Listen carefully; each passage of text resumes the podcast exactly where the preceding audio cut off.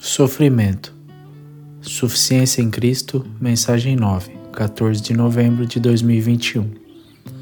Continuamos a nossa série em 2 Coríntios, Suficiência em Cristo.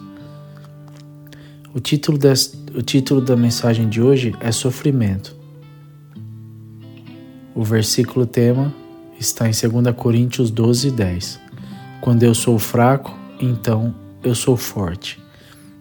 Acho que muitos de nós nos perguntamos às vezes: se Deus nos ama e é todo-poderoso, por que passamos por decepção, dor e sofrimento? Queremos saber se Deus está nos punindo por algo que fizemos ou falhamos em fazer.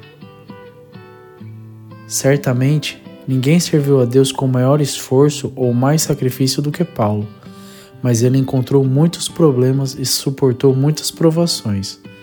Na passagem de hoje, em 2 Coríntios 11, 16 e 12, 10, Paulo continuou a defender sua autoridade como apóstolo sobre a igreja de Coríntios, contra críticas e falsas acusações.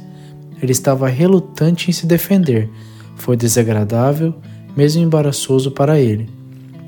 Paulo poderia ter argumentado seus feitos, pessoalmente chamado por Jesus. Plantou pelo menos 20 igrejas e escreveu 13 livros do Novo Testamento, 14 incluindo Hebreus. Em vez disso, ele apresentou o sofrimento que havia sofrido servindo Jesus com sua qualificação.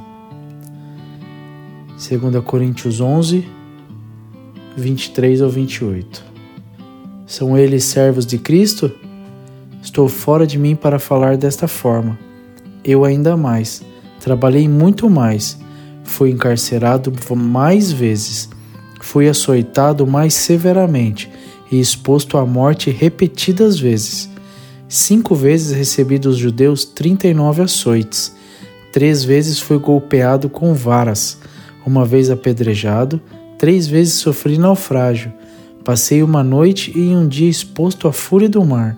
Estive continuamente viajando de uma parte a outra. Enfrentei perigos nos rios, perigos de assaltantes, perigos dos meus compatriotas, perigos dos gentios, perigos na cidade, perigos no deserto, perigo no mar e perigo dos falsos irmãos. Trabalhei arduamente, muitas vezes fiquei sem dormir, passei fome e sede, e muitas vezes fiquei em jejum, suportei frio e nudez. Além disso, enfrento diariamente uma pressão interior, a saber, a minha preocupação com todas as igrejas.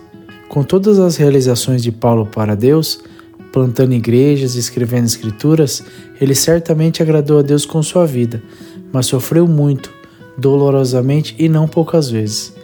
Talvez a dor, a dor mais profunda que Paulo sofreu foi ser rejeitado pelo povo de Coríntio, que ele amava Havia evangelizado, havia cuidado, havia ministrado, ensinado e nutrido em sua fé. Isso se aplica a você? Então vamos explorar o sujeito do sofrimento para descobrir se há propósito em nossa dor. Sofrimento não nega fé. Os gregos pensavam que as pessoas que representavam os deuses experimentariam visões místicas então Paulo relatou a mais incrível de suas muitas visões. 2 Coríntios 12, 1. Ainda que não ganhe nada, mas eu tenho que continuar. Vou relutantemente falar sobre visões e revelações do Senhor. Paulo estava relutante em contar sobre sua visão. Ele sabia que não beneficiaria a igreja, porque não podia ser provado e não se repetiria mas ainda assim ele persistiu. 2 Coríntios 12, do 2 ao 4. Conheço um homem em Cristo que há 14 anos foi arrebatado ao terceiro céu. Se foi no corpo ou fora do corpo, não sei. Deus o sabe. E sei que esse homem, se no corpo ou fora do corpo, não sei, mas Deus o sabe. Foi arrebatado ao paraíso e ouviu coisas indizíveis coisas que ao homem não é permitido falar. Paulo não deu nenhuma descrição detalhada do que ele viu ou ouviu no céu, só disse que não tinha palavras ou permissão para repetir o que ouviu. Deus tem segredos. Deuteronômios 29, 29. Paulo teve experiências maravilhosas, sobrenaturais com o Senhor, mas também sofreu muito. Decepção, dor e sofrimento não negam ou refutam nossa fé. Na verdade, perseverar através da dor, com a ajuda de Cristo, realmente prova a realidade de nossa fé. Algumas pessoas acreditam e ensinam que os cristãos não sofrem a menos que haja algum pecado inconfessável ou falta de fé em suas vidas. Mas isso não é um ensinamento bíblico. Deus disciplina os crentes para o pecado. Hebreus 12, do 5 ao 11. Mas todo sofrimento não é devido ao pecado. Coisas ruins acontecem a todas as pessoas, porque vivemos em um mundo caído, corrompido pelo pecado. Você está suportando dor? Sabia que sua habilidade de suportar prova sua fé? Sofrimento exibe minha condição espiritual. O problema é o verdadeiro teste do caráter espiritual ou maturidade de uma pessoa. 1 Pedro 1, do 6 ao 7. 2 Coríntios 12, do 5 ao 7. Nesse homem me gloriarei, mas não em mim mesmo, a não ser em minhas fraquezas. Mesmo que eu preferisse gloriar-me, não seria insensato, porque estaria falando a verdade.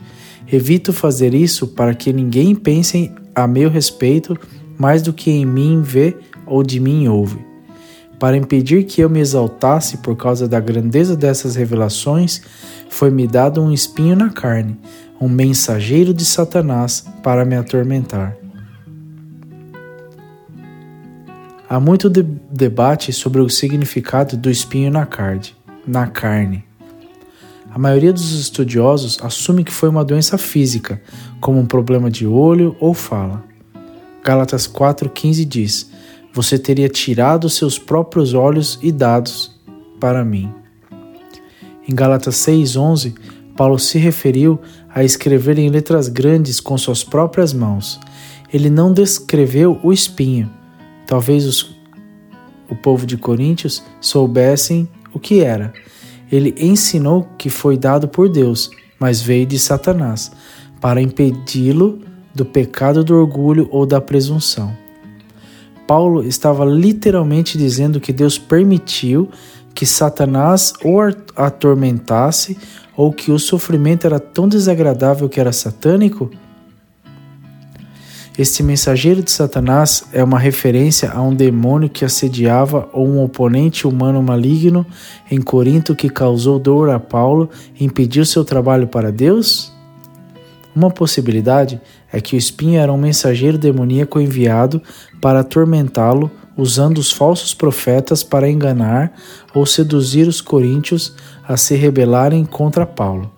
O objetivo de Deus em enviar ou permitir o espinho era para ajudar Paulo, que havia recebido muitas revelações maravilhosas de Deus, permanecer humilde. Fique claro de quem é o poder no trabalho. O orgulho pode ser o pior dos pecados e o ponto de partida para todos os outros pecados, porque esta, porque está se afastando de Deus e voltando-se para si como o poder, a autoridade sobre a vida. O imenso sofrimento de Paulo o manteve humilde, mas também revelou sua confiança. Confiança, dependência sobre Deus, não ele mesmo, que estabeleceu sua credibilidade para todos verem. O que sua resposta ao sofrimento revela sobre sua fé? Para onde você se vira quando sofre? Para Deus ou para longe? O sofrimento revela nossa condição espiritual, nossa maturidade, mas se perseverarmos, Confiando em Deus, nossa fé será fortalecida para um serviço ainda maior. O sofrimento atrai crentes para Cristo. 2 Coríntios 12, 8 e 9, versículo A. Três vezes roguei ao Senhor que o tirasse de mim, mas ele me disse: Minha graça é suficiente a você, pois o meu poder se aperfeiçoa na fraqueza. Paulo procurou Deus para alívio de seu sofrimento. Ele sabia que Deus podia curar. Ele perguntou a ele três vezes. Deus concedeu alívio a Paulo, não removendo sua dor, mas dando-lhe a graça que ele precisava para suportar isso. Deus queria que Paulo permanecesse fraco, com dor, para que dependesse, para que dependesse do poder de Deus. Graça é o poder imerecido de Deus, que transforma a vida dos crentes que estão em contato contínuo com Ele. Cinco minutos de oração todas as manhãs muda cada um de nós. Eu me pergunto se às vezes desistimos muito rapidamente da poderosa graça de Deus. Ficamos frustrados com Deus e buscamos soluções mais rápidas e prontamente disponíveis para nossos problemas e dor, como distrações ou até mesmo aconselhamentos e medicamentos. Eu não sou decididamente contra aconselhamentos ou medicação, mas passamos tempo suficiente com Deus para Ele trabalhar ou tomamos um atalho para alívio e desistimos de Deus? Deus queria demonstrar seu poder dentro e através da vida de Paulo, mas para fazê-lo, Paulo teve que suportar a dor contínua. 2 Coríntios 12, 9, parte B e 10.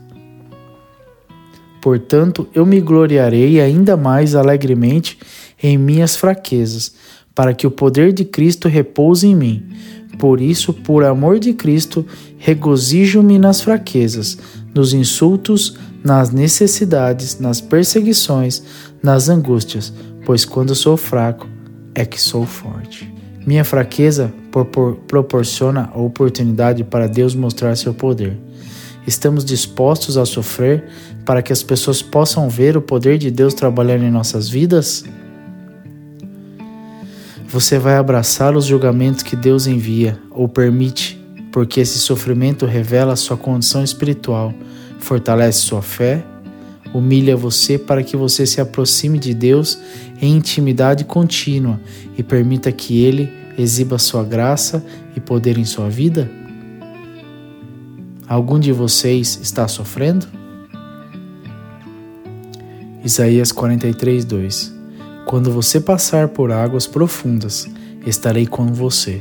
Quando você passar por rios de dificuldade, você não vai se afogar. Quando você andar através do fogo da opressão, você não será queimado.